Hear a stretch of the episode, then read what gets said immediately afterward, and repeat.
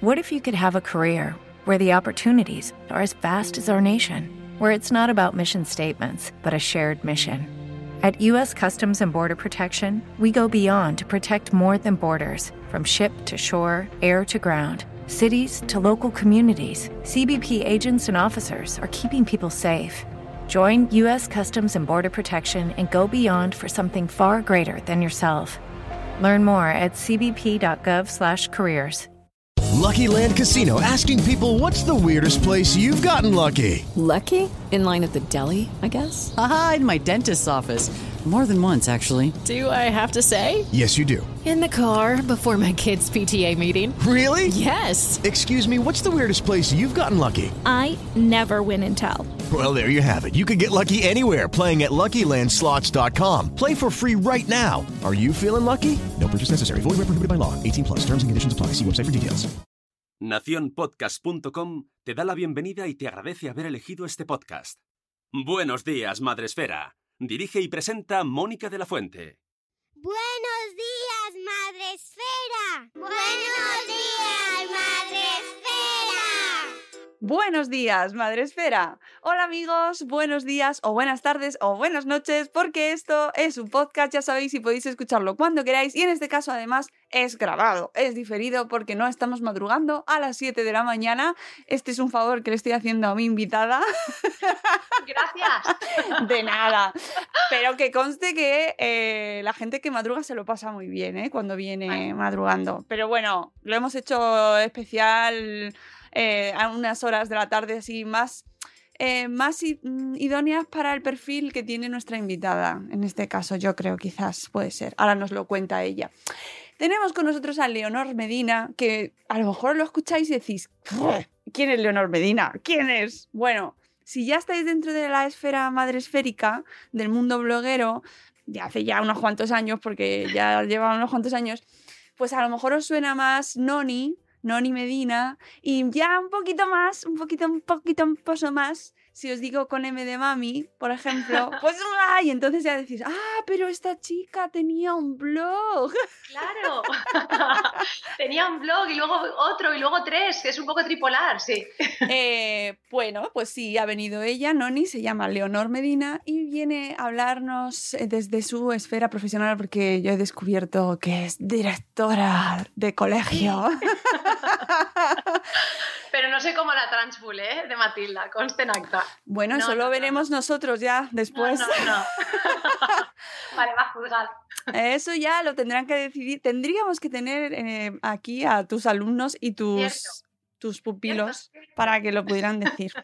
Pero bueno, en cualquier caso me ha parecido una idea mm, fantástica eh, poder traer hoy a, esta, a esta invitada que encima es bloguera, es bloguera madre esférica, que la conozco hace un montón de años y que es un amor de persona, para que nos ilustrase un poco sobre esta figura del director del cole, que sinceramente pues a lo mejor no conocemos lo suficiente y que además tuvimos con nosotros aquí a Eulalia eh, de eh, My, em, Princess and All Stories, ¿eh? Eulalia, bien, lo he dicho bien, que era jefa de estudios, con lo cual, ¡tachán! Completo. Hacemos, sí, sí, sí, vamos ahí unificando piezas y, y así podemos entender un poco mejor el universo escolar. Bueno, hecha esta introducción que yo creo que explica bien así esta, esta entrevista, cuéntanos un poco quién eres para la gente que no te conozca Vale. y, y y cómo llegas hasta dónde has llegado. Vale, a ver, bueno, soy Noni, Leonor Medina, pero oficialmente en los papeles y todas estas cosas, pero todo el mundo me conoce como Noni, mi alumnado también y las familias también me conocen como Noni siempre.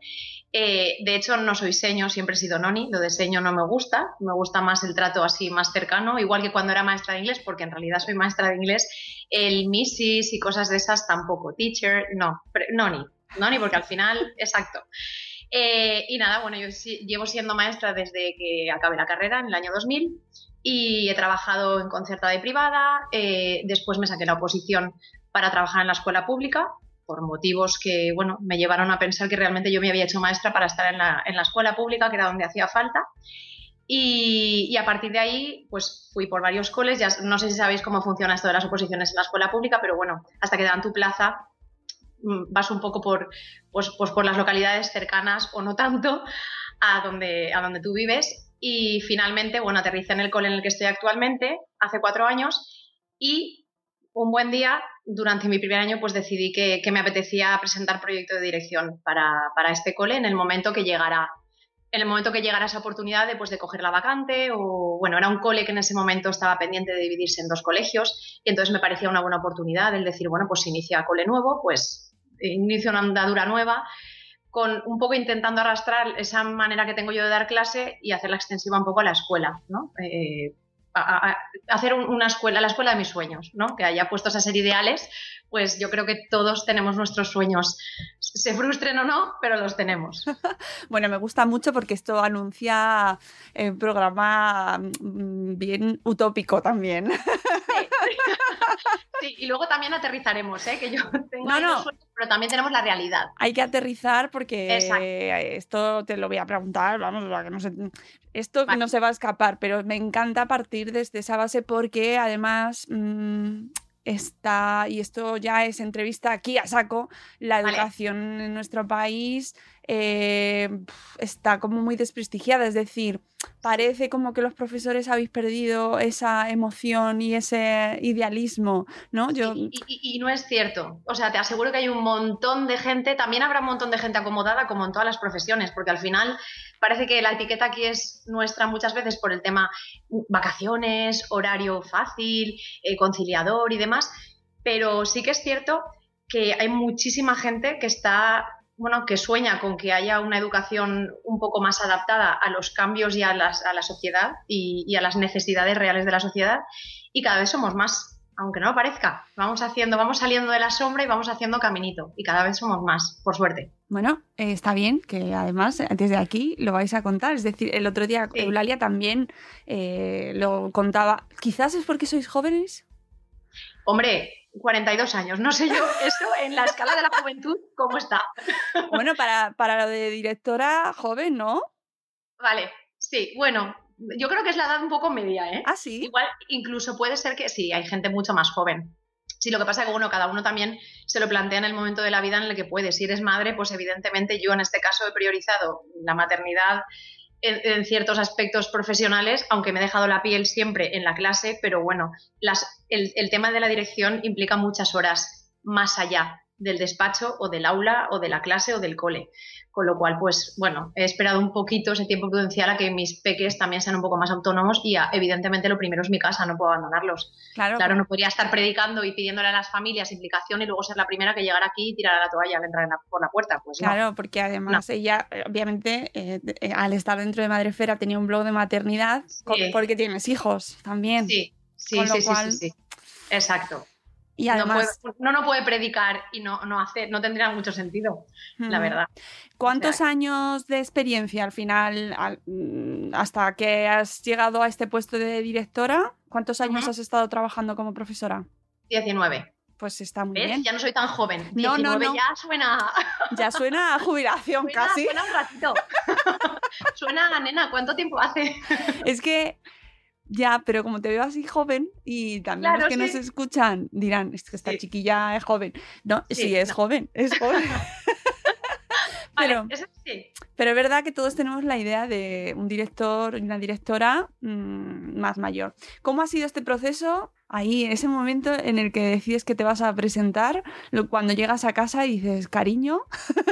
Pues mira, fue curioso porque además fue un fin de semana de estos relajados que raramente tenemos los matrimonios con hijos, de esto de mis cuñados súper bonitos se los quedan ese fin de semana y un fin de semana relajado y ese fin de semana relajado, no sé si para suerte o desgracia de, mi marido y de mi familia, de repente me hizo algo clic y dije, eh, cariño, voy a presentar proyecto de dirección. y él en ese momento en vez de decirme, no, estás loca, me dijo, ya era hora. Muy bien. Él es maestro también, ¿eh? Roberto también es maestro, con lo cual, bueno, pues y estamos un poco en la línea de hacer cosas, de movernos y tal. Entonces fue un poco, y yo le dije, mal. O sea, no, tenías que haberme dicho que no, porque sabes que cuando se me mete una cosa en la cabeza, voy a por ella, no puedo evitar. Esto es así. Y, nada, y así fue. Así fue, pero hace tiempo lo típico es, es lo, lo, te lo planteas y a partir de ahí el proceso es buscas un equipo, con el que quieres trabajar o que piensas que son las personas idóneas para ocupar el puesto de jefatura de estudios, como el otro día Eulalia, y el puesto de la secretaría.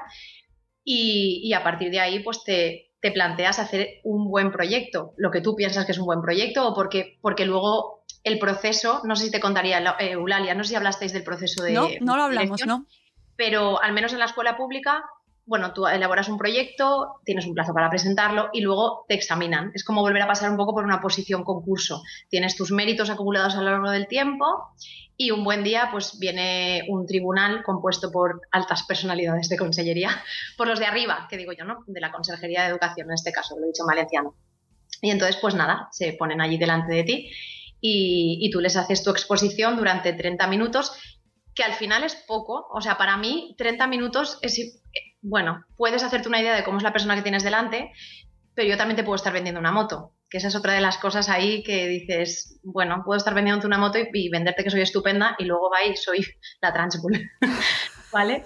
Entonces, bueno, haces eso, también le presentas el, proyecto a tus compañeros, al, consejo escolar, es decir, a las familias también, eh, y hacen sus informes favorables o desfavorables, y después con todo ese cómputo de notas y demás, pues te dicen si sí o si no. En este caso además eran dos proyectos, con lo cual pues la cosa era un poco más, quieras que no, un poco más tensa, aunque yo a quien me preguntaba le decía, hubo un compañero en su momento que me dijo, y si después de todo esto, de haber hecho el curso del ministerio, de tal, de todo lo que es no, y le dije, pues vale, pues bien, porque yo tengo mi aula, soy feliz en mi aula y a nivel personal tengo la suerte de tener una, una maravillosa familia, con lo cual o sea, como necesitarlo, necesitarlo, pues no, pues ya, ya me inventaré otra cosa. Yo dije, no, pasa nada, esto me sirve de experiencia y ya me inventaré otra cosa. Así fue. Eh, ¿Cuánto tiempo tardaste en, todo el proceso? Pues, eh, si no me equivoco, 2016 fue cuando, marzo de 2016 fue cuando dije, vamos allá. 2016-2017. Ahora no te, sé, no te sé decir, diría que 2016. Y a partir de ahí, pues eso, eh, te formas, investigas, nos hemos desplazado eh, a otras ciudades para ver pues, otras realidades escolares y poder coger eh, experiencia. He tenido la gran suerte de contactar con una persona para mí, que es una gran profesional de la pedagogía, la, bueno, en general, que es Mar Romera, y, ah. y ella nos ayudó mucho porque nos guió y nos dijo a qué coles podíamos ir en Málaga y en Granada. Le estoy desde aquí besos. Estoy ah. eternamente agradecida a esta gran mujer. Y, y, bueno, entonces hemos tenido la suerte de ir moviéndonos, ir, ir y recibiendo siempre respuestas positivas de, gente que nos ha querido ayudar en este proceso. Y, bueno, y, así. Vas elaborando el proyecto, eh, vas tirando de ayuda, que te digo, pues profesionales que ya están o ya han pasado por eso. Mi, amiga Maika, que ha sido directora mucho tiempo, que, es una crack para mí en muchos aspectos y que ha estado ahí asesorándonos también en todo momento. Eh, pues así, ¿no? Y, luego llega el momento de repente y dices, ah, pues que esto es verdad, que, que, parece que este año ya llega el momento de presentar el proyecto. Y entonces, pues bueno, pues, pues pasas por los nervios justos de, bueno, la gente que tienes delante cuando presentas el proyecto es gente que sabe muchísimo o que controla un montón de cosas que probablemente yo no sé ni la mitad de la mitad de la mitad, como es por ejemplo tema leyes.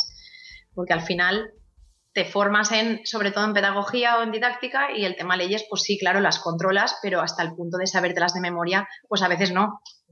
Entonces es un poco, yo tenía más ese miedo de, como me pregunten X cosas, tendré que pues, seré sincera y diré, bueno, pues sí, sé dónde consultar, sé dónde mirar, pero no todo el proceso así administrativo, burocrático me lo sé de memoria, evidentemente. Sería pecar de, vamos, de mentirosa.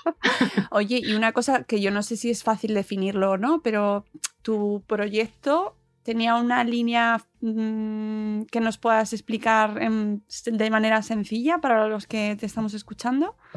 Sí, eh, nuestro proyecto eh, era un proyecto que simplemente buscaba una escuela inclusiva, con todo lo que eh, inclusivo supone. ¿Vale? La palabra inclusión a mí me da mucho respeto, es una cosa muy gorda y, por suerte, bueno, vamos teniendo leyes, al fin, esa maravillosa ley de inclusión que ha salido, la orden que la regula, que, parece que, bueno, que vamos aterrizando y vemos que, la educación efectivamente ha de tirar hacia ahí y hace falta porque la, la sociedad tiene que ser una sociedad inclusiva y entonces nuestro proyecto era sobre todo ese, buscamos una escuela inclusiva, ni tecnológica, ni moderna, ni no, bueno, me parece que ya es bastante tecnológico y moderno tener una escuela inclusiva, o sea, todo al final está un poco unido. Entonces era eso teniendo en cuenta que inclusivo no es solo eh, atender o, o dar calidad a los niños con necesidades educativas, eso es un gran error pensar solo eso. Inclusivo es cuando estás abriendo tu escuela y estás contando con que las familias están dentro, con que el personal no docente también está dentro, con que los primeros que tienen que estar contentos o felices, en la medida de lo posible siempre, evidentemente, siempre habrá quien no, son los docentes para poder atender a, esos nenes y nenas que vienen cada día al aula, con lo cual iba un poco por ahí, el buscar el bienestar de, la comunidad educativa. Esa era un poco la base, que no es poca cosa. no es difícil llegar a todo y contentar a todo el mundo y tener, pero bueno, pero si yo voy feliz al cole como maestra, ¿por qué no pueden venir mis 27 alumnos al cole felices? ¿Y por qué no el resto, no sé, por ahí? al ser cole y, público, me imagino que tendrá eh, infantil, eh, primaria y, ya. Y ya, ¿no? Y ya. Es de primera línea. exacto. Hasta el, hasta el año pasado era un cole de cinco líneas desde tres añitos, bueno, desde cuatro hasta quinto y luego sexto eran cuatro, es una burrada. O sea, solo infantil ya era como una escuela, es una, una macroescuela. Por eso se ha dividido y aún así tenemos un cole grande. En mi cole son tres líneas, desde cuatro añitos hasta sexto de primaria. En, en tres añitos tenemos dos. Entonces es un cole grande. Y luego, bueno, también la circunstancia de la separación del cole ha sido curiosa porque hasta septiembre aún seguíamos siendo uno a falta de empezar el cole, el claustro seguía sin separarse, pues porque estas cosas llevan tiempo, van con resoluciones y que llegan de pues todo leyes. Entonces, ha sido, el proceso ha sido complicado, o sea, ha sido una herencia bueno, está siendo interesante. Siempre estamos con la broma en el despacho de, bueno, no pasa nada, nos vamos a sacar primero de dirección en un trimestre, porque está siendo a nivel administrativo y burocrático poco fácil, la verdad. Pero bueno, pero puede la ilusión. Hay días que lloro yo, otros días llora Sonia la secretaria, otros días Elena la jefa de estudios. Nos turnamos desde hoy me toca a mí, tú no puedes llorar. ¿Vale? Y así. Pero eh, yo no sé nada de colegios, nada de organización, pero me puedo imaginar, al menos por, las, por las nociones generales que tenemos de la vida en general de nuestra sociedad, que la burocracia debe ser lo peor. La burocracia, Mónica, es abrumadora. Abrumadora. Porque además hay muchas cosas, bueno, evidentemente encima, a ver, parto de que soy inexperta, o sea, es mi primer trimestre como directora y por mucho que leas leyes, te informes, preguntes y demás, bueno, la inexperiencia es lo que tiene, que la primera vez fallas tres veces y a la cuarta quizás lo haces bien y, partimos de esa base que las tres somos tres personas muy conscientes de que, de, bueno, que uno se aprende a caminar caminando y cayéndose y volviéndose a levantar, obvio. Pero se junta con que además eh, es eso, la burocracia es absolutamente agotadora y entonces hay muchas veces que tú quieres hacer tu parte de dirección pedagógica, que para eso te haces directora, ¿no? O sea, yo soy feliz en mi aula disfrazándome de Harry Potter fenomenal. Y, eso es lo que me gustaría que pasara en mi escuela a grandes rasgos, ¿no? O sea, es un ejemplo un poco cómico, pero bueno, ¿no? El, hecho de podemos, podemos aprender siendo felices, ¿vale? Pero luego llega la hora de la verdad y, bueno, a nivel dirección, pues si de repente dices, ostras, si yo me metí en esto porque quería, ¿no? Que, que cierto espíritu se contagiara en todo el cole. Pero es que llevo a lo mejor tres horas delante rellenando una aplicación en la que tengo que poner ciertos datos, y, no solo dirección, ¿eh? a los maestros también no es, no es leyenda urbana.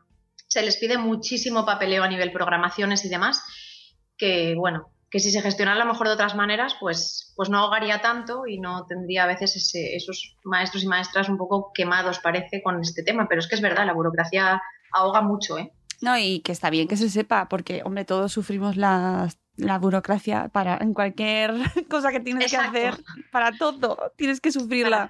y vosotros, eh, y me pasa mucho también cuando hablo con médicos, ¿no? Que la burocracia es, un muro eh, con el que os tenéis que enfrentar para poder realizar aquello que es para lo que estáis ahí, que es, educar a los niños o los médicos, salvar a gente, curar a, personas, ¿no? ¿Cómo afrontar? exacto, y luego que además a nivel desgraciadamente en este país, a nivel leyes educativas, ya sabemos que cada vez que hay un cambio, hay un cambio. O sea, que vamos a cambiar y ya estás temblando pensando de, ostras, ahora que me había aprendido, tal, o estas maneras de programar, de hacer, pues ahora resulta que igual hay un cambio de gobierno y también me vuelven a cambiar la ley. O sea, eso parece que no, pero es una no es ninguna tontería, quiero decir, eh, influye porque cada vez que hay un cambio o un cambio de decreto, claro, evidentemente te has de poner al día y eso influye también en todo el papeleo que conlleva y el que ahora esto no se hace así, has de cambiar la manera. Pues bueno, parece, uy, pues es quejarse por quejarse, no es que son horas y horas, horas y horas que como tú bien dices, podríamos estar a lo mejor dedicándolas a programar otras cosas o a, o a prepararte otras cosas para atender al alumnado como necesita. ¿Vale? Porque es eso, la inclusión es muy bonita, pero a la hora de la verdad, pues recursos personales no siempre hay, porque no llegan, porque tenemos los maestros justos en las aulas eh, y entonces pues tienes que tú aprender a gestionarte de ciertas maneras, pero ¿cómo aprendes? Formándote. ¿Cuándo te formas? Cuando acabe de hacer todos estos papeles, ¿sabes? O sea, es un poco el pez que se muerde la cola. Y ya te digo que, a pesar de todo, creo que, por suerte la ilusión del maestro y la vocación del maestro siempre puede con eso. Siempre. O casi siempre, como en todas partes, ¿vale? Pero nos puede la vocación. Eh, bueno, tú no es que no estás mucho por Twitter. Por Twitter pero no estoy con M de mami, estoy como teaching English o como compartir de escuela. Ahí. Ah, ahí no te tenía yo tan localizada. Estoy por, la, parte de maestra. Porque en Twitter se ven debates y hay ocasiones en las que se ven reflexiones que dejan traslucir cierto desencanto, ¿no? Y, un poco de. que yo lo entiendo, ¿eh? que vamos, mm, lo puedo entender perfectamente, pero es verdad que desde fuera, pues es como, pues eso, que te sorprende, ¿no? Porque ves gente que está pues muy quemada. Sí, sí. Y lo, sí, y ya te digo, habrá de todo y habrá gente que esté quemada y por mucho que ahora hagan la mejor ley del mundo educativa y demás, pues seguirá quemada. También yo creo que va un poco en el espíritu de cada uno. Y, que está claro que nunca voy a defender que estamos súper cubiertos porque no es así o, que, o que eso, que a nivel se hace la ley de inclusión que es fenomenal eh, pero no hay recursos personales porque pues lo ideal sería que hubiera dos docentes por aula, por ejemplo. Nos comparamos con otros países que en otros países sí que tienen. Vale, es cierto, esta no es la realidad de España o de, la gran mayoría de comunidades, eh, pero también es verdad que si nos paramos a pensar lo que quiere decir inclusión, los primeros que tenemos que cambiar la mirada somos los maestros y las maestras. ¿Vale? No tengo recursos porque no me los van a mandar, o sea, no me van a poner a otra persona todo el tiempo en el aula conmigo, ¿vale? Pero yo tengo 27 personitas a las que atender, pues a lo mejor soy yo la que tengo que cambiar la manera de mirar a cada uno y a cada una. Fácil no es, obvio, cómodo tampoco, ¿vale? Y si encima se junta con toda esa burocracia que me piden, pues tampoco. Pero es que ellos no tienen la culpa, ni ellos ni ellas, de, de que la realidad sea así de, bueno, de que estemos un poquito dejados, por así decirlo, ¿vale? Con el tema de la inclusión, sabes que hay, o sea, hmm también mucho debate.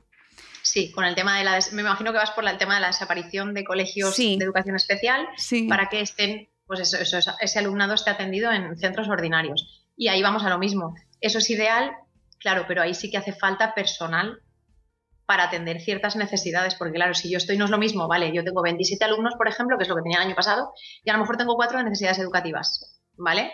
Pero porque tienen un desfase a nivel académico o, bueno, porque hay algún nene que está medicado por su eh, TDA o TDAH, ya sabemos que estas cosas van así, ¿vale? Pero claro, no es lo mismo si la ayuda a lo mejor que necesito es asistencial y sabemos que incluso hay veces que estamos faltos de educadores y educadoras, que son los que ayudan en ese sentido. Entonces, sí, yo sí que estoy, vamos, yo creo en la inclusión por completo, porque si yo, yo pienso como mamá, y como mamá, si yo tuviera un hijo o una hija en, necesidad, con ciertas necesidades, incluso asistenciales, me encantaría que fuera aceptado para, o sea, para empezar en un centro ordinario, porque luego la realidad es que la, sociedad es una sociedad ordinaria, no hay una sociedad, ¿vale? Una sociedad específica y una sociedad ordinaria. La sociedad es sociedad para todos.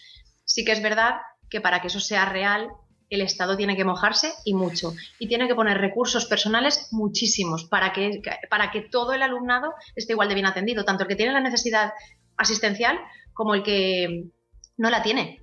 ¿Vale? O sea, yo atiendo yo te atiendo a ti, pero a la vez este de aquí al lado también está siendo atendido y no está siendo dejado de lado para que yo atienda al que va sobrado, al que no va sobrado, al que tiene dificultad en esto, al que va, ¿sabes? O sea, la realidad es que ahí al final es lo de siempre. Se resume todo en dinerito y en que las inversiones tienen que ir donde tienen que ir. Claro que eh, nosotros hemos escuchado desde, pues hemos tenido ocasión de hablar con familias y claro, su gran miedo es, pues eso, que les dejen sin centros en los que sus hijos están siendo bien atendidos. Efectivamente. Sin una, sin mm. una planificación, nada. Es decir, y ellos seguro que te escuchan y dicen, sí, sí, sí, a nosotros nos encanta lo que nos dices, pero ¿quién va a atender a mi hijo o mi hija que tiene X características que esto necesitan una persona con él, con ella todo el día? No, no, es así. O sea, si no hay recursos humanos o recursos personales que tiene que suministrar, evidentemente, la administración, eso no es, eso no es real. Pero no es real porque, aparte, es el pez que se muerde la cola. Eh, yo tengo que atender a cierto alumnado, no puedo atender a todo el alumnado bien, yo me quemo, mi malestar se hace extensivo y al final tenemos, pues eso, claustro desmotivado, familias que se quejan, niños no bien entendidos, que al final es lo más importante. O sea, quiero decir, sí, claro, todo eso se tiene que hacer, pero se, de- se debe hacer bien hecho, no como a veces tenemos costumbre, aquí en, en Spain is different, ¿vale? De empezamos la casa por el tejado y a ver qué pasa.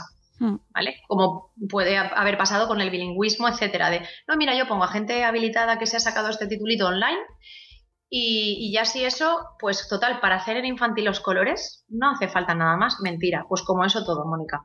Que si empiezo a hablar del inglés no paro. Pues, pues hablemos del inglés, hablemos del inglés, eh, que además es, tu, es tu, tu campo y creo que el tema del bilingüismo mm, ha sido, lleva unos, unos años ahí dando fuerte también. Se ha hecho bien, se ha hecho mal.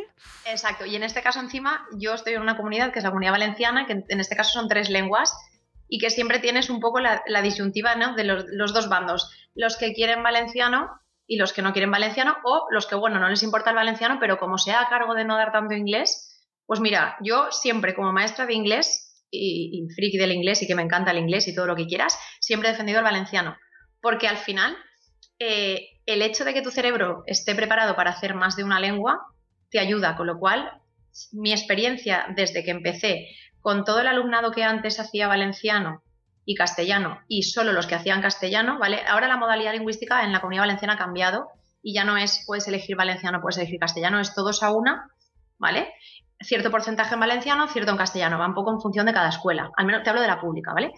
Pero antiguamente sí que era así, hasta hace no mucho, y entonces yo tenía la experiencia de que yo iba a las clases de lengua valenciana, los, los de línea que se llamaban línea valenciana, y siempre el nivel de inglés era superior al de- a los que solo tenían castellano, curiosamente. A nivel de comprensión, luego a nivel gramática y demás, al final es empollar, como aquel que Claro. dice. Pero a nivel comprensión y a nivel no tengo miedo de expresarme o de intentarlo, siempre desde bien pequeñitos. Entonces, cuantas más lenguas, mejor, evidentemente. O sea, el sistema aquí, nuestro sistema lingüístico se ayuda con más lenguas. A partir de ahí, si el tema del inglés, el cómo se ha hecho, se ha hecho bien, yo cuando empezaron a poner, pues eso, eh, había prisa por hacer todos bilingües o en nuestro caso trilingües, ¿no? Pues vale, vamos a poner cursos para que la gente se recicle o se saque las titulaciones, pues así no.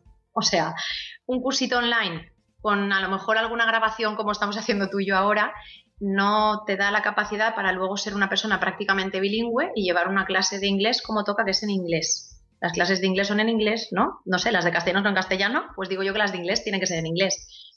El fallo para mí siempre ha sido ese, que además era de, bueno, total, como mm, Pepita que ha llegado o Pepito que ha llegado eh, tiene el B2, lo ponemos en, infantil, que total, con que den los colores y tal, mentira, pero si la base es la gorda, está en infantil, ahí necesitan una persona totalmente bilingüe y así en todo. O sea, no, para mí no, tampoco o, o se hace bien, es lo de siempre. O sea, por copiar otros sistemas no vamos a ser mejores en educación, al revés.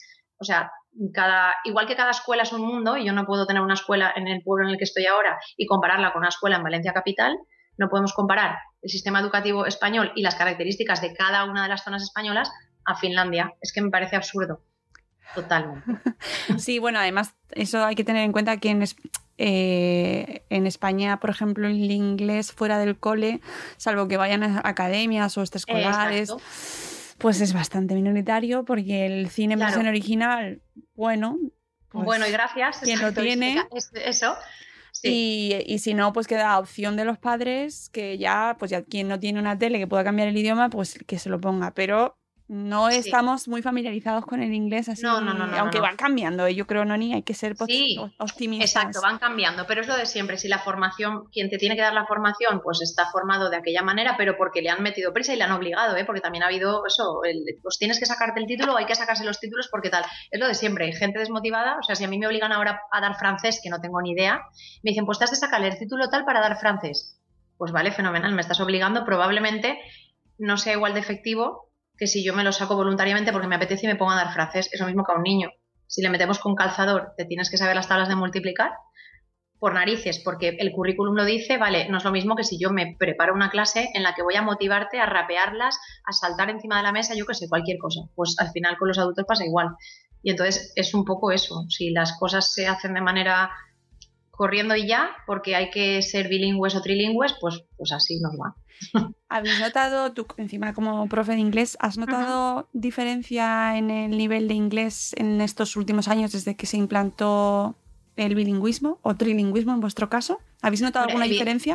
Evidentemente sí que se nota, que no es lo mismo coger un nene en primaria que no ha tocado inglés en su vida a un nene que por lo menos, o una nena que en infantil ya, pues el input, o sea, el, el- se han oído, aunque sea cancioncitas en inglés, lo que estábamos diciendo, ¿no? Yo eh, aquí me voy al cine y veo todo en versión de aquí, pero a mis hijos, por ejemplo, les pongo la, te- la poca tele que puedan ver, la ven en inglés, es una norma de casa y así es, y entonces eso hace, evidentemente. Esto es no consejo, academia, pero sí. consejo para padres que no se escuchan, poned la tele en versión original. Totalmente. Además, además se acostumbra, o sea, quiero decir, eh, eso que parece que es que no sé qué, bueno, pues se negocia un poco estas típicas series de Disney que les gustan, pues bueno, pues es, ya que estamos, pues ese inglés americanote que tienen, pues lo ves así.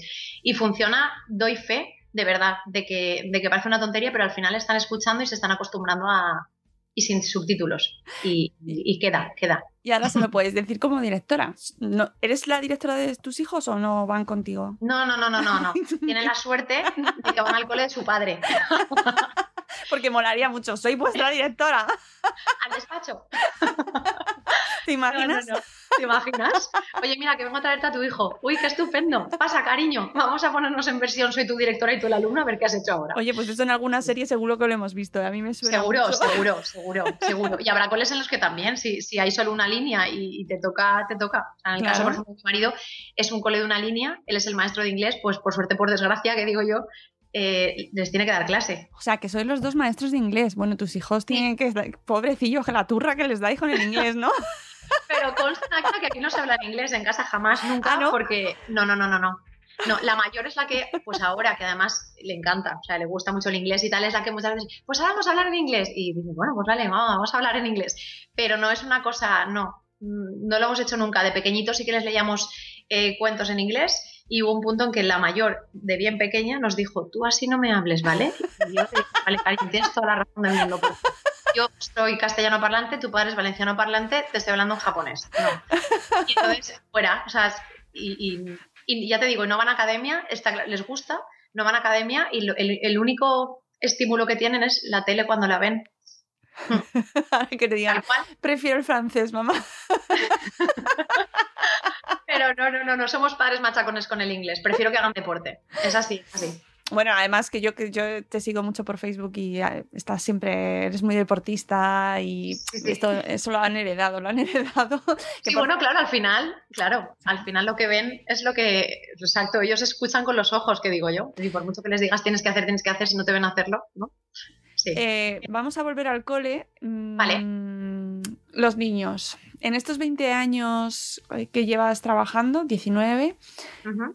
mm, ¿estamos peor ahora que antes? Porque eso es un argumento que leo mucho eh, por todas partes. ¿no? Los niños ahora, los niños ahora, los niños ahora. Y claro, luego ya viene después la culpa de los padres. Bueno, dame tu opinión como directora y Vale. teacher.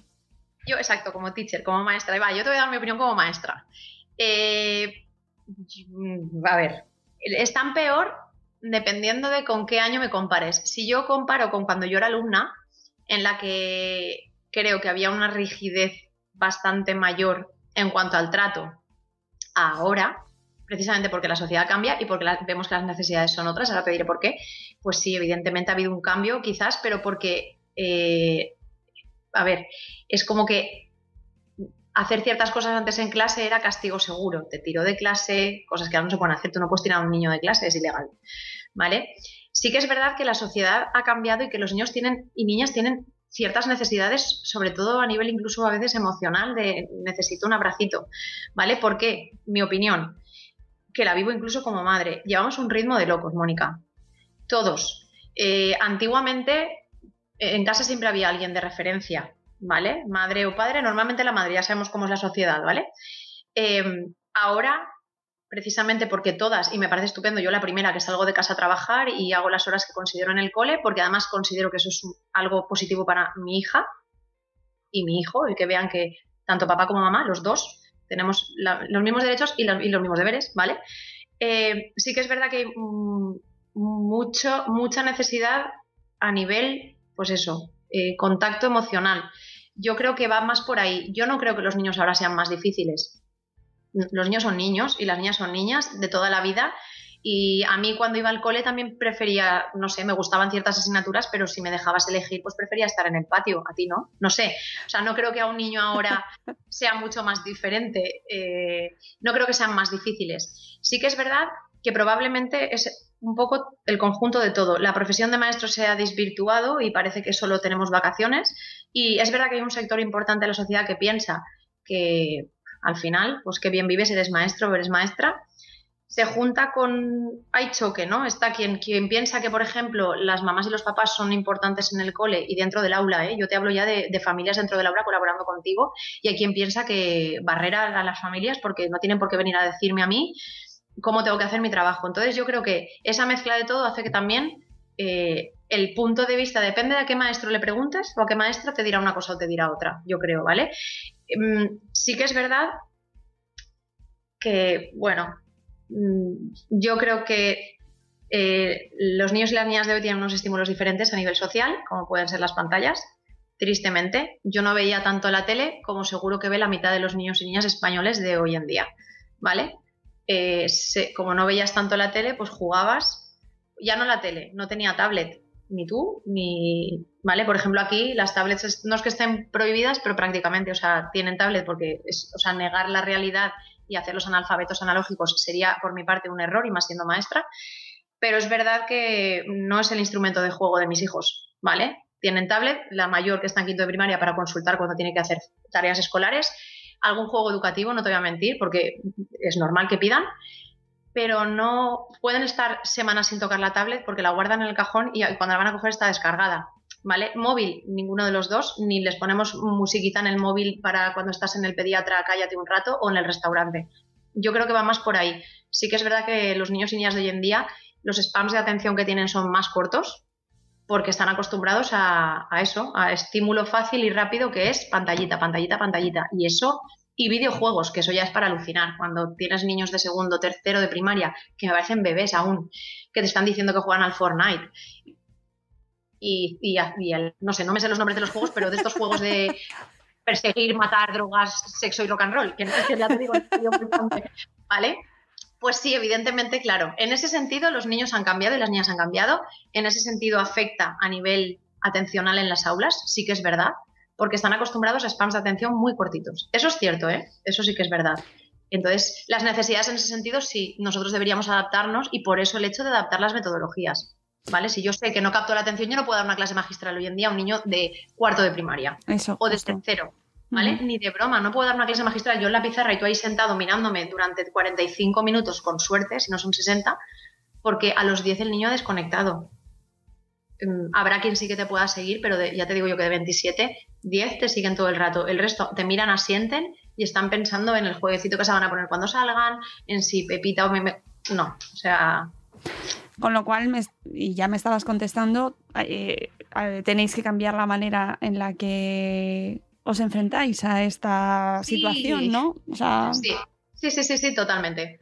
Totalmente, o sea, ahí la parte está en pues lo de siempre, la disyuntiva de no es que son los niños los que se tienen que adaptar claro. a, ¿no? a lo que hay, al aula y a la metodología, y mi opinión personal, ¿eh? es personal, que conste en acta, no es de nadie más, y seguro que hay detractores contra esta opinión y, y no, tiran tomates porque no pueden, pero los tirarían. es el maestro y la maestra quien se tiene que adaptar, lo siento, porque para eso eres el profesional, ¿vale? Que es duro, sí, yo también he tenido niños y niñas con conductas disruptivas en el aula que había días que yo llegaba con el día el nubarrón en la cabeza porque había dormido poco, porque soy madre, porque lo que sea, y evidentemente tu manera de reaccionar no es la misma que si vienes zen, calmada, he tenido, me he levantado fenomenal, hemos salido los cuatro cogidos de la mano esta mañana, que tengáis un buen día, no es la realidad de ninguna madre, ningún padre de España, creo, ¿vale?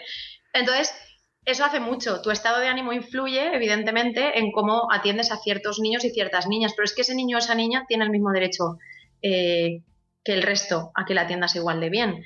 Que la conducta, las, las conductas disruptivas cuando estás sola con 27 en el aula son complicadísimas de gestionar.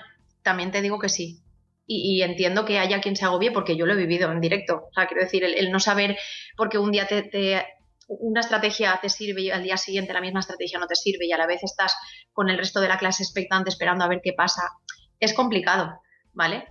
pero eso no quita para que, vuelvo a insistir, seamos las maestras y los maestros los que siempre tengamos que adaptarnos a cada uno de los niños y niñas, porque ellos no son los profesionales de la educación, ni han estudiado magisterio, ni didáctica, ni pedagogía, ni... Y, y, mi, y mi siguiente pregunta, ¿os preparan a vosotros para algo así? Pues a ver, eh, venga, va, me estoy mojando mucho y igual de aquí me llaman de las universidades y me tiran del país, pero no pasa nada. Vale, como, como tú sabrás, cuando tú estudiaste tu carrera, cuando tú sales y has estudiado una carrera, todo es ideal y es perfecto y es maravilloso, qué bonito es todo, y entonces de repente un buen día te meten en un aula con veintipico criaturas, las miras y dices, ¿y ahora yo qué hago? Esa es la primera realidad. O sea, la carrera, ahora no lo sé, ¿eh? yo estudié, pues eso, acabé en el 2000, pues hace unos cuantos años, la carrera en sí en su momento no era nada práctica.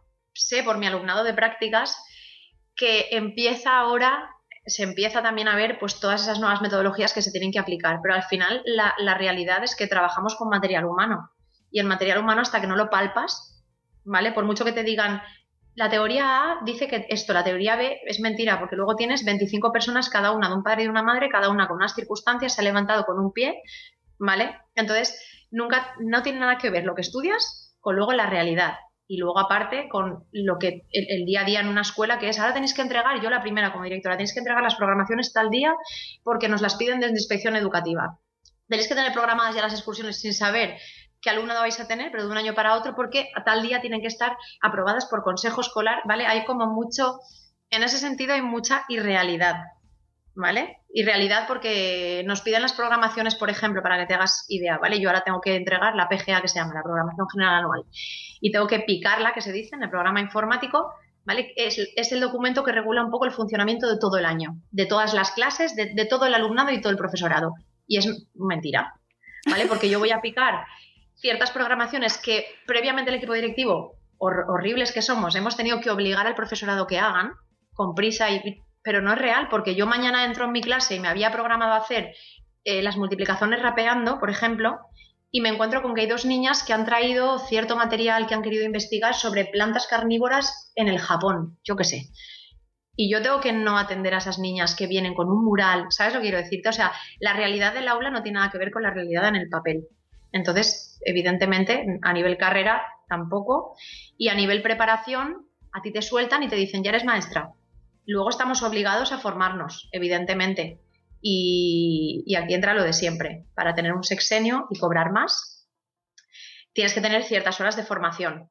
Y como en todas las profesiones, pues está quien lo hará por cumplir porque lo tiene que hacer y hay quien se muere por formarse y le faltan horas para formarse. Es que es como todo, no es que nosotros seamos peores o mejores, ¿sabes? O sea, hay maestros y maestras que lo hacen por amor al arte porque sienten que lo necesitan y hay quien lo hace porque no le da la vida para más y, por circunstancias personales y muy respetable es, ¿sabes? Entonces, preparados yo creo que no se está nunca, es como los médicos. Mi padre era doctor y, hasta que faltó se estuvo formando y estudiando. Claro, y sobre todo para un cambio como lo que estamos viviendo ahora mismo. Efectivamente.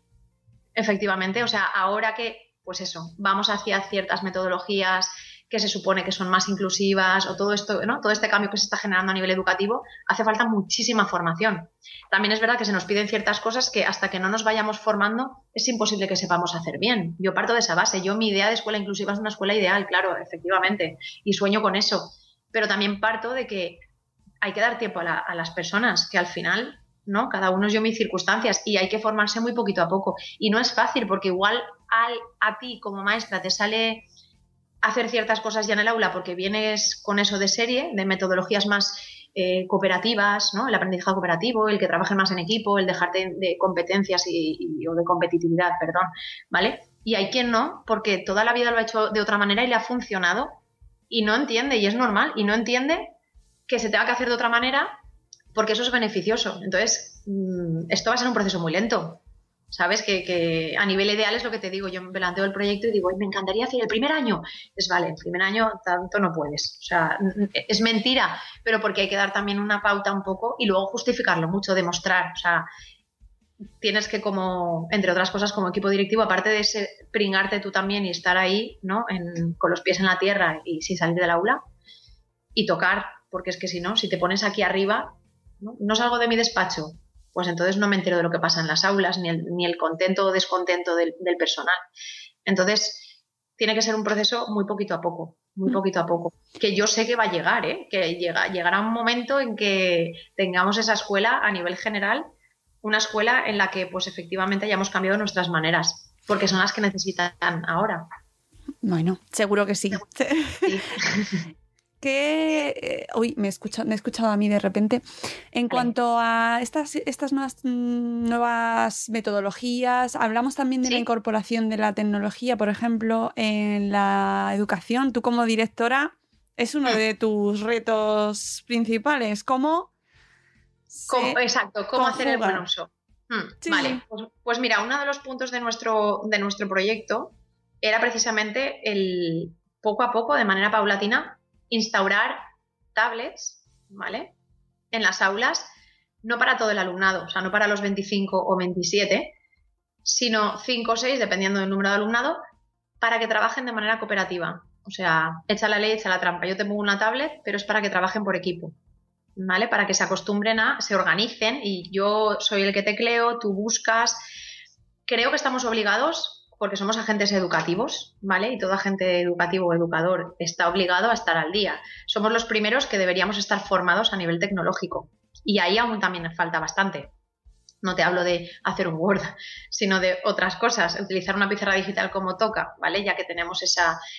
Tampoco soy partidaria de caer en el desuso de lo de toda la vida. Los libros sirven siempre, o sea, los extremos para mí son fatales en todo y en educación también. Si yo abolición de libros, vamos a funcionar solo con tablets, pues estamos en lo mismo. Habrá niños que fenomenal y habrá niñas que súper bien y habrá otro tipo de alumnado que lo que necesitaba era precisamente su lápiz y su papel. ¿Vale? El tema es el encontrar el equilibrio. Yo soy partidaria de, tecnología en equipo, por ejemplo, ¿vale? O como apoyo, evidentemente, a ciertas necesidades en el aula de niños y niñas que les cuesta la vida escribir tres frases, pues facilitarles un ordenador y que en vez de escribir esas tres frases, el tutor o la tutora tenga bien tener ese ordenador para que las escriba ahí, ¿vale? Pero lo de siempre, toda la tecnología en el aula, y pues no, no porque todo tiene su parte buena y su parte mala. Y de 25, no, no 25 son tecnológicos, los estímulos son diferentes. Habrá quien visualmente fenomenal, habrá quien auditivamente necesita otras cosas, habrá quien necesita movimiento y levantarse todo el tiempo y entonces estar cara a la pantalla pues tampoco le va. ¿Sabes? Es que... no, estamos viviendo tiempos interesantes y de hecho tenemos algún profesor eh, que se ha, hecho conocido porque es rebelde eh, frente a los libros electrónicos o los libros digitales en su colegio y ha, sido, se ha salido en la prensa y todo. No sé si es que vamos hacia, hacia la digitalización de, toda, de toda la educación o no, no lo sé, no lo sé, pero me interesa ver también desde, vuestro, desde vuestra perspectiva, porque por ejemplo Eulalia sí que estaba muy contenta con el uso de las tablets, habían eliminado los libros y lo estaban utilizando solo con tablets y estaba muy contenta, por ejemplo, ¿no? Es un caso que me, me gusta que me lo cuenten porque vosotros lo veis en primera persona. O sea, cada uno podemos tener una idea, pero luego, claro. Y además decía, bueno, es que se ahorra dinero, eh, es que al final no sale más barato, les sale más barato a ellos. Me gusta ir viendo. Claro, es lo que te digo. Y al final luego también cada escuela o cada comunidad o cada zona tiene unas circunstancias socioeconómicas o culturales que todo influye, evidentemente.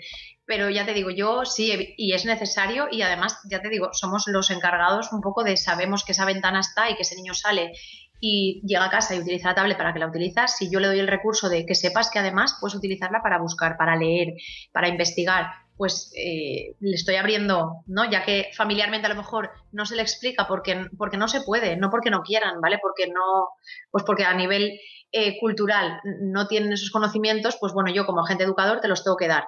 Pero sí que es verdad que, que es que como yo no es que sea amante de los libros de texto, es más, soy de, pues, ciertos libros se pueden eliminar. Yo he podido dar inglés sin libros, o sea, se pueden eliminar, se puede investigar sin necesidad de libros. Pero es verdad que tampoco podemos quitarlos. El libro es fuente de conocimiento y, se está perdiendo también mucho, mucho, incluso a nivel lectura. Eh, y eso también me lleva a la siguiente pregunta. Eh, ¿Llevan móviles los niños al cole? Eh, no, está prohibido. Los, móviles en concreto están prohibidos, al menos de infantil a sexto de primaria está prohibido que los niños tengan móvil en el cole. Eh, prohibidísimo. ¿Vale? bueno, imagínate. De hecho, eh, depende de en qué coles y en qué curso les deja traer pues, juguetes para compartir en el patio y demás, pero a nivel tecnología no, porque al final eso te aísla. Es que es lo de siempre. O sea, yo soy la primera que si estoy aburrida en casa, los nenes ya se han acostado y tal, estamos leyendo noticias, al final tiras del móvil y pues voy a consultar una cosa y te estás aislando. O sea, si los lo hacemos los adultos, los niños y niñas que estamos diciendo que sus espacios de atención son mucho más cortos, su momento de desconexión es de pues cojo la maquineta. Entonces no. La maquineta. Instituto ya es otra cosa. Instituto sí que sé que lo llevan, pero tienen que llevarlo apagado. O depende, habrá maestros y maestras que probablemente los usen con fines. Esa es otra. Si hay un maestro que decide que quiere usarlo para que se metan desde un móvil con la aplicación y demás, me parecería estupendo. O sea, al final es como una tablet. Siempre que el uso sea educativo y regulado. Pero a nivel llevo con el móvil, no. Estamos perdiendo mucho el tú a tú. Y, y otro tema, temazo también, mm, las familias. ¿Cómo te planteas y cómo ha sido la acogida? ¿Qué tal la convivencia? Porque me parece un elemento fundamental en Fundamental. un colegio. Pues a ver, eh, a ver, es como, pues eso es como todo. Habrá quien mm, pensará que lo estamos empezando a hacer muy bien y habrá quien, evidentemente, pensará a qué mala hora estas personas se han puesto. Sí que es verdad que nosotras, por ejemplo, en nuestro caso particular, hemos, em, hemos esta- establecido ciertas medidas organizativas que han supuesto bastante cambio, ¿vale? Pero son medidas puramente organizativas de, pues yo qué sé, el comedor, que no, no pasar dinero, que no haya dinero en el centro, sino que pase todo por banco, chorradas o tonterías que a nosotras nos parece que son básicas porque a nivel legal yo no tengo por qué estar tocando dinero, cosas así. ¿Qué, qué pasa? Que como siempre se habían hecho a lo mejor de otra manera, pues sí que es verdad que están costando y yo lo entiendo, porque yo estoy acostumbrada a hacerlo así y ahora llega esta, Happy Flower, y me dice que no, que para poder quedarse a comer un día tengo que ir a comprar un bono. Vale, entonces a ese nivel, eso, sí que es verdad que, por ejemplo, con el AMPA eh, tenemos una relación maravillosa. Mm, Tengo varias personas del AMPA que son las que suelen estar el día a día en el cole, que para ciertas cosas que estamos estableciendo, ciertas pues entradas amables, tonterías musicales que, nos- se nos han ido ocurriendo, están ayudando un montón y es muy, es que es súper satisfactorio el ver que, bueno, poquito a poquito, al margen de que haya cosas en las que pensemos diferente, el, el hecho de que, ¿no? De, de volcarte o de pedir colaboración a las familias para ciertas cosas, esa es nuestra idea. Está claro que hay mucha gente que tiene miedo, es lo que te digo, de y van a venir aquí y me van a decir, no, es que a ver, el maestro eres tú, la maestra eres tú, eres el padre o la madre, o sea, si yo sé estar en mi lugar y esta persona sabe estar en su lugar, todo fluye y si no, pues hay que enseñar también y hay que educar. Muchas veces la labor es educativa también con las familias. Por eso, porque están acostumbradas a hacer las cosas siempre de cierta manera, bueno, pues, pues habrá que ir cambiando poquito a poquito. Pero es que yo soy amante de las familias, o sea, es que siempre que he tenido clase, siempre tutoría o, o cuando daba inglés, Mónica, yo siempre pedía colaboración a las familias y tenía papás y mamás que venían a lo que fuera y es maravilloso, porque al final te están viendo, o sea, están viendo el trato que tienes con su, o sea, ven que no te escondes de nada y, y eso a veces es lo que pasa, que es que yo no sé cómo será dentro del aula, es que, pues, abre la puerta, si abres la puerta se dan cuenta también de la realidad que tienes y aprecian también lo que tienes, ¿eh? De repente, o sea, salen diciendo, madre mía, yo no sé si podría con 27 y solo he estado 45 minutos, quiero decir que muchas veces el, el no que no entren es negativo, porque, pues, no ven, no ven, no, no, hay- no llegan a apreciar, igual que tú, tampoco les das la oportunidad de que estén dentro. Claro, No sé. los invitáis a entrar y los y nos, nos, no, digo, nos también, Sí. nos metéis en, en la, en el aula con esas sillas chiquitinas, que es una tortura. Sí, sí, ¿eh? Para las, las metro 60 tampoco está tan mal. Claro, pero la- esto de las O sea, sillas si sois un poquito ya, pasáis de la media. que es, es, es una manera de vengaros, ¿no? Sí, sí, exacto. Es de, pues mira, yo me tengo que poner tacones, pero tú te vas a sentar ahí. Ahí, en esa silla chiquitina, desde ahí, la exacto. guardería con las sillas chiquitinas. Ahí, ahí, con las rodillas bien encogiditas. A ver si eso lo cambiamos ya. Porque es una tortura. Y, y, oye, que he visto yo que además desde tu AMPA te han felicitado Qué bonitas, sí. porque has Sí. sido eh, nominada en la categoría de Mejor Docente de España, Sí. de Educación de Primaria, en la categoría de, primaria. Educación de Primaria. Pero bueno, ¿y esto? Eh, ¿Qué es esto? Pues, esto es- pues fíjate, esto es un regalo que me hacen mis familias del curso pasado, de- o el curso pasado y el anterior, porque lo estuve en primero y segundo de primaria, y que me parece el piropazo, bueno, me parece un piropazo. Eh, también es verdad que es una cosa muy relativa porque hay muchísima gente y no es demagogia, o sea, es que es realidad. Yo tengo compañeros y compañeras que podrían estar no nominados, sino ganadores, que son metodológicamente una caña, que se dejan la piel y la vida igualmente en el aula, pero yo he tenido la suerte de que mis familias han considerado que, que- que debía estar en esa lista. Y me consta que, bueno, que, que para justificar que yo esté en esa lista han hecho mucho y han, y han justificado mucho y han presentado, no sé lo que habrán presentado, pero, pero solo el hecho de, de- de esa gesta, ¿no? De, de decir, bueno, eh, Noni está nominada gracias a estas familias, me parece, bueno, no se me olvidará en la vida. Y, y además son familias con las que durante primero y segundo de primaria he convivido muy mucho. Y bueno, es que han estado en el aula desde primero de primaria, les he puesto ahí a hacer matemáticas y lengua. Ahí en la silla, Entonces ha sido muy bonito. Sí, entonces para mí ha sido una, muy bonito. Son los premios Educa a Banca al mejor docente de España 2019, por si queréis Sí. verlo el listado. ¿Y cuándo se eh, sabe el resultado, Noni? Aunque, Pues- aunque nos da igual porque para nosotros ya ha ganado. Sí, no, yo, he ganado ya, ¿eh? Yo te lo aseguro. O sea, ya había ganado teniendo la relación que tenía con esas familias y sabiendo, pues eso, como acabé el curso pasado llorando ahí todos de, emoción de despedida. Eso, es, eso, es el, eso sí es el, regala- el regalazo máximo, cuando te despides de una tutoría y hay lágrimas y abrazos de, jo, cómo nos vamos a echar de menos. Eso es brutal, pero brutal. Y, sí, el estar en esa lista para mí es el premio. Ahora nos han pedido, bueno, el- el certamen, ¿no? Te pide que, que justifiques ciertos méritos a todos los niveles, un montón de cosas que tienes ahí que, presentar a nivel eh, formación, metodología y demás. Y entonces, el 5 de diciembre, si no me equivoco, salen las listas de los 10 finalistas en cada categoría. Y luego ya el año que viene, el primer trimestre, enero, febrero, es cuando ya se sabe eh, quién es el ganador en cada categoría. O sea que... Bueno, ya queda menos. Oye, y te voy a hacer una pregunta ya para ir terminando. A ver, que como sé que te estás metiendo ahí, ¿qué opinas de los listados de los mejores coles de España que van saliendo todos los años? Según, bueno, no, sé- no sé si son las notas, eh, qué, qué var- qué criterios son.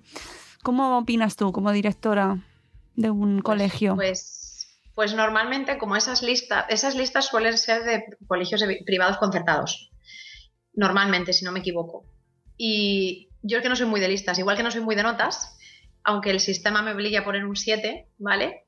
Eh, igual que aboliría la nota numérica, me cargaría las listas. Al final, Mónica, o sea, estamos en una sociedad súper competitiva y a mí me parece muy bien que tú a nivel personal contigo mismo compitas en querer ser mejor, pero me parece una soberana tontería y con perdón, y no es porque mi cole esté o no esté, es lo mismo que al final el estar nominado es un regalazo, pero me quedo con eso, ya está. O sea, no aspiro a, a nada más, ¿vale?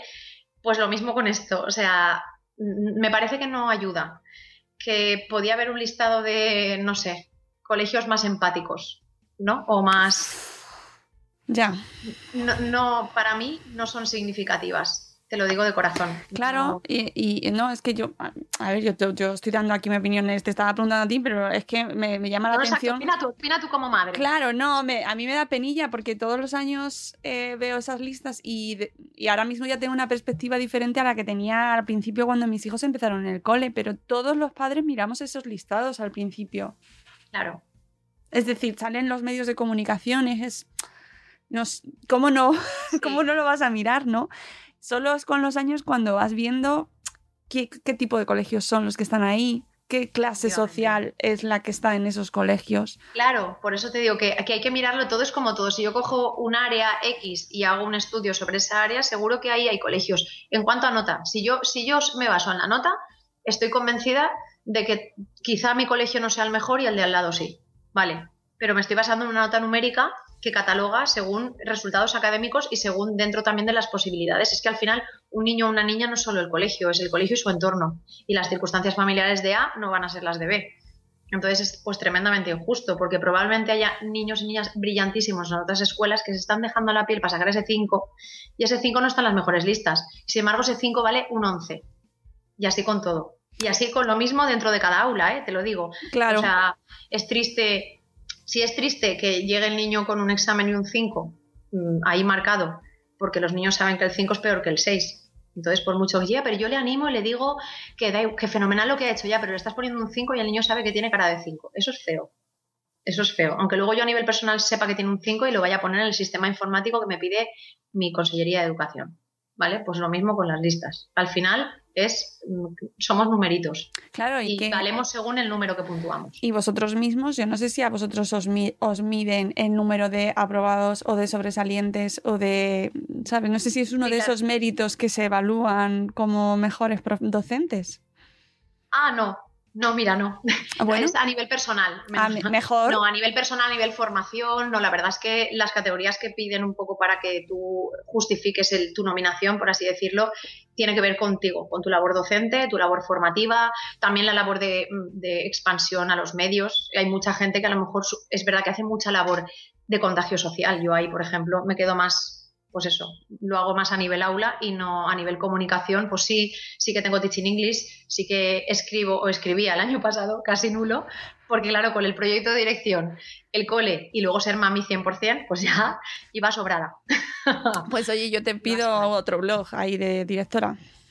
Muy bien, porque yo tengo tres, cuatro, de ahí ya igual me tengo que... A ver, que no hace falta que los mantengan los cuatro, pero No, hay no, que no, ir ya- adaptándose. ¿Sabes? No, pero sí que es verdad que, claro, que el de Teaching English, que es el que yo tenía un poco así de venita profesional, eh, pues va a cambiar en ese sentido porque ya no va a ser metodología dentro del aula o las cosas que yo hacía o que yo comparto, sino que ahora ya veo otros puntos de vista. Directing. Estoy detrás de una silla y veo a nivel, pues eso, burocrático que hay. eh, si estoy atada de pies y manos de cosas que quiero hacer y me encantaría, pero la realidad no me lo permite, pues eso. ¿Esa son la, la parte terrenal que nos decías al principio? ¿Es eso? Efectivamente, la parte terrenal. O sea, tú puedes tener, y es bueno, considero, el seguir siendo utópica en ciertas cosas y el decir, vale, es que mi proyecto está aquí y yo quiero esto. Si yo no me planteo que quiero esto, no voy a llegar ni a esto. Entonces, mis aspiraciones son a esa eterna escuela inclusiva en la que todo alumno y toda alumna cabe y, con, y en la que todo el maestro y maestra que entra por la puerta sabe que tiene que procurar que ese bienestar exista. Pero yo como directora también tengo que hacer que ese maestro o maestra se encuentre a gusto en el centro.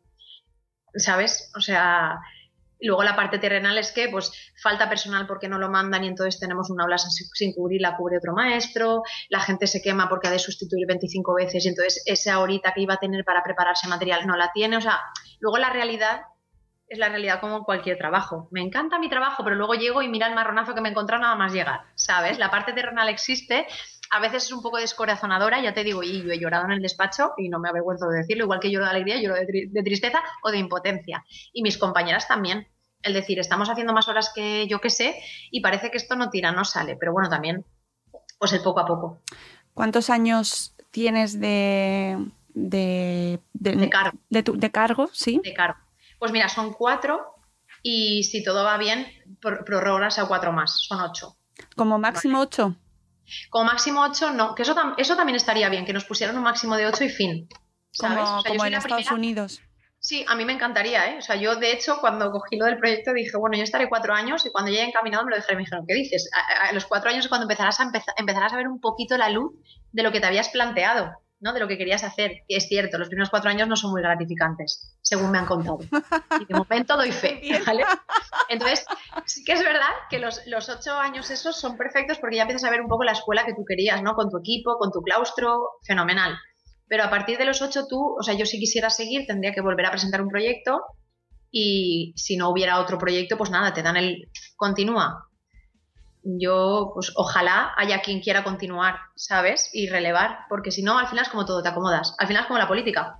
Yo estoy aquí, Claro. y, y- y- y- y también, vale, yo voy a entrar, yo voy a hacer docencia compartida en las horas en las que no estoy de despacho, pero claro, no llega a ser una tutoría, no llega a ser una especialidad, con lo cual, si estoy toda la vida así, al final me desvinculo del aula y la realidad del día a día no la, no la palpas, entonces es necesario bajar. Oye, pues eh, dentro de cuatro años tendremos que volver a hablar para ver. Para que te cuente. Sí, porque ya. eh, Bueno, a lo mejor sí, igual me, igual me ves y dices, uy, Dios, el pelito verde, ¿qué ha pasado? Pues mira, que como iban saliendo canas así, sin más, he decidido tintármelo verde que queda como más moderno. ¿Te imaginas? Oye, que lo podemos hacer, ¿eh? Pero total. Sí, que sí, fenomenal. Como además vamos de, de así, así, hacía cinco años que no nos veíamos. Claro. No pasa nada. Pues dentro de cuatro, eva- evaluación del proyecto de dirección. ¿Cómo estás? Y a lo mejor estoy en Honolulu porque me he fugado, no lo sé. Con la tabla de surf. Bueno, nos puede pasar cualquier cosa. Y No, que- igual no.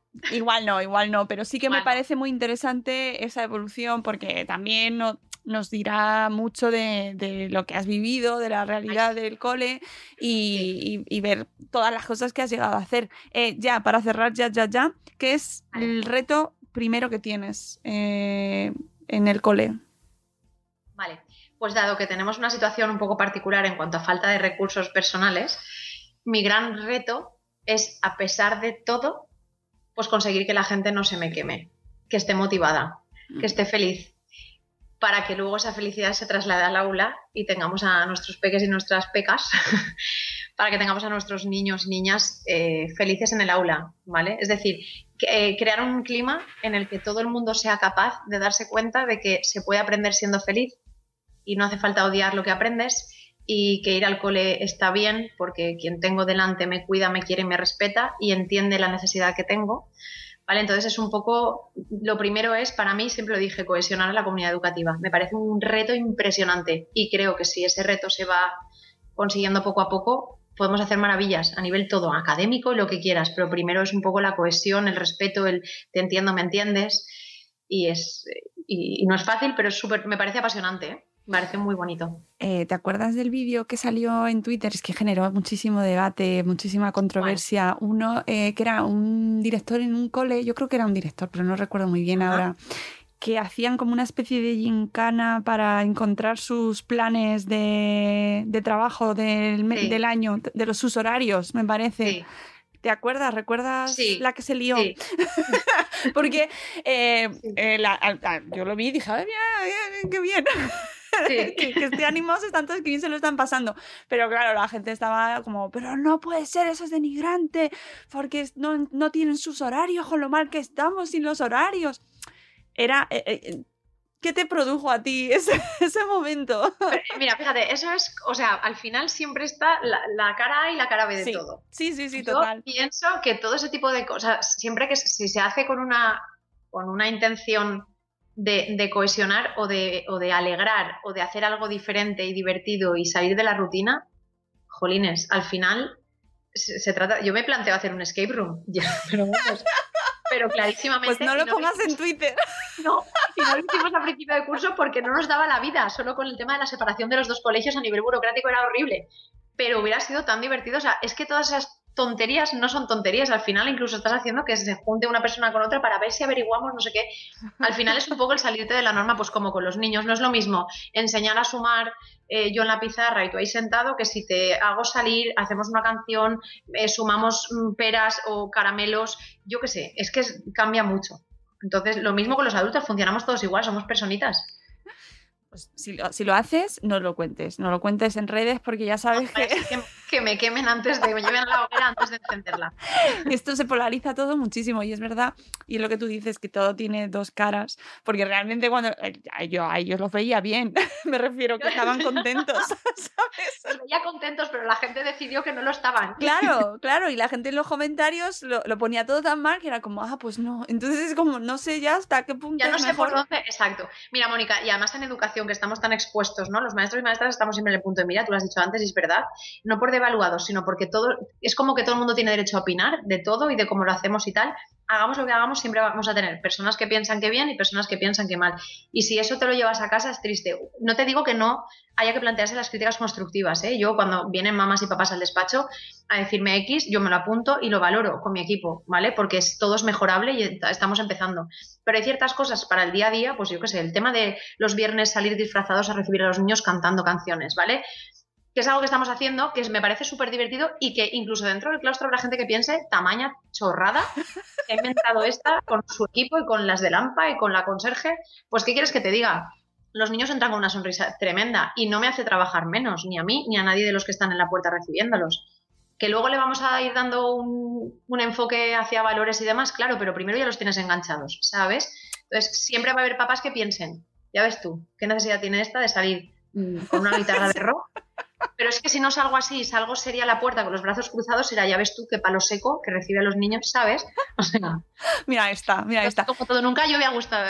Es verdad. Y mm, es cierto, y además tengo que decir como madre que acude al colegio, que por ejemplo a mí el detalle tan tonto, tan, tan mínimo, de que nos pongan musiquita cuando vamos a recoger a los niños, pero musiquita además, musiquita guay.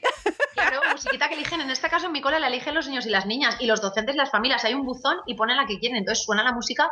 Pues eso, evidentemente no va a sonar música denigrante o que incite a violencia y demás, ¿vale? Y ellos lo saben, todo el mundo sabe que la norma era que las canciones que no, pero está sonando música que eligen ellos. Guay. Entonces, qué mejor que entrar con mi persona favorita de Alejandro Sanz, que me encanta. Pues entras con, yo qué sé, Sí, se entra de otra manera. Me gusta mucho. Y además es que alguna vez me he encontrado a mí misma ahí cantando. Claro, yo soy la primera que como lo tengo pegado el altavoz a mi despacho, pues hasta que acaba la cancioncita, pues la canto también. Es bien. Sí. Bueno, con esto ya y dejándonos ahí con la canción en la cabeza, lo vamos a nos vamos a despedir porque ya hemos echado aquí el Oye, rato. un montón, ¿eh? ¿Eh? ¿Eh? ¿Cómo te Eh, parecía que no, pero madre mía. que no. y eso que tenemos una cita pendiente dentro de cuatro Sí, sí, sí. años. De aquí a cuatro años.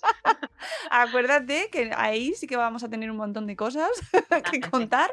Y nada, que te seguiremos leyendo por redes y espero ese blog de Directing, Directing People. Directing People. Directing Schooling, vale. Si algo Sí. me inventaré. Sí, sí, me conoces y sabes que no puedo estar quietecita, o sea que Sí. algo, me- algo me inventaré. Algo no, pero yo qué sé. Algo. Para estar ahí atentos y porque estas cosas siempre nos ayudan mucho a los, a los padres. Entender Mm. también cómo funciona y, saber quién está detrás y que sois personas. Sí, al final, no lo parece, pero sí, sí, sí, no somos Claro, autómatas. claro, tenemos claro. vida y sentimientos. y- Exacto. Y, saberlo también ayuda a humanizar la, Sí. la educación y los coles y yo creo que facilita y tiende puentes. Así que espero que este programa Totalmente. sirva para eso y para que, bueno, para que conozcáis a Noni, esta maravillosa Gracias. directora, a la que deseamos muchísima suerte. Muchísima Muchas suerte. sí, sí, sí, tienes una gran tarea por delante. Ya te digo. Y nada, que aquí nos tienes para lo que necesites. Si tienes que hacer algún anuncio en el, en el recreo o lo que sea, necesitas una voz o algo así, pues nada. ¡Ay, qué bien! avisas. No me des ideas, no me des ideas. No se me pueden dar ideas, Mónica. Fatal. Grabar un podcast o lo que ¡Qué tú guay! quieras. Pues nada, Vale. que aquí estamos. Y eh, nada, que muchísimas gracias por haber estado aquí con nosotros. Muchísimas gracias a ti, me ha hecho muchísima ilusión y cuando me, contac- me contactaste te lo dije, me hace tremenda ilusión y me parece además lo que dices tú importante porque al final es acercar. Ni somos ogros ni las familias tampoco. Yo creo que la idea es ir de la manita, nos hacemos mucha falta, mucha, mucha falta. Así que te lo agradezco de corazón, de verdad, Mónica. Nada, un placer. Me lo he pasado pipa. Yo también, así que. Y espero que vosotros, los que nos estéis escuchando también, que hayáis aprovechado el programa del sábado para hacer todas las cosas, o cuando lo queráis escuchar, que esto luego lo podéis escuchar cuando queráis. Y que nosotros volvemos en directo, ya sabéis, de lunes a viernes a las 7 y cuarto de la mañana para seguir eh, acompañándonos con los madrugones, con los cafeses y con todo lo que haga falta. Que os queremos mucho. Hasta luego, Mariano. Adiós. Hasta luego. ¡Hasta mañana! ¡Hasta mañana!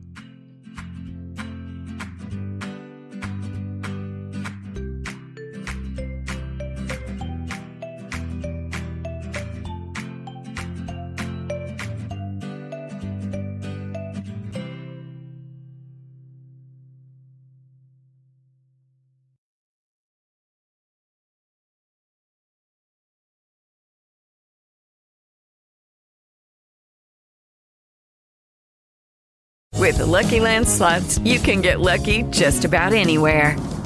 This is your captain speaking. Uh, we've got clear runway and the weather's fine, but we're just going to circle up here a while and uh, get lucky. No, no, nothing like that. It's just these cash prizes add up quick. So I suggest you sit back, keep your tray table upright, and start getting lucky. Play for free at LuckyLandSlots.com. Are you feeling lucky? No purchase necessary. Void where prohibited by law. 18 plus terms and conditions apply. See website for details.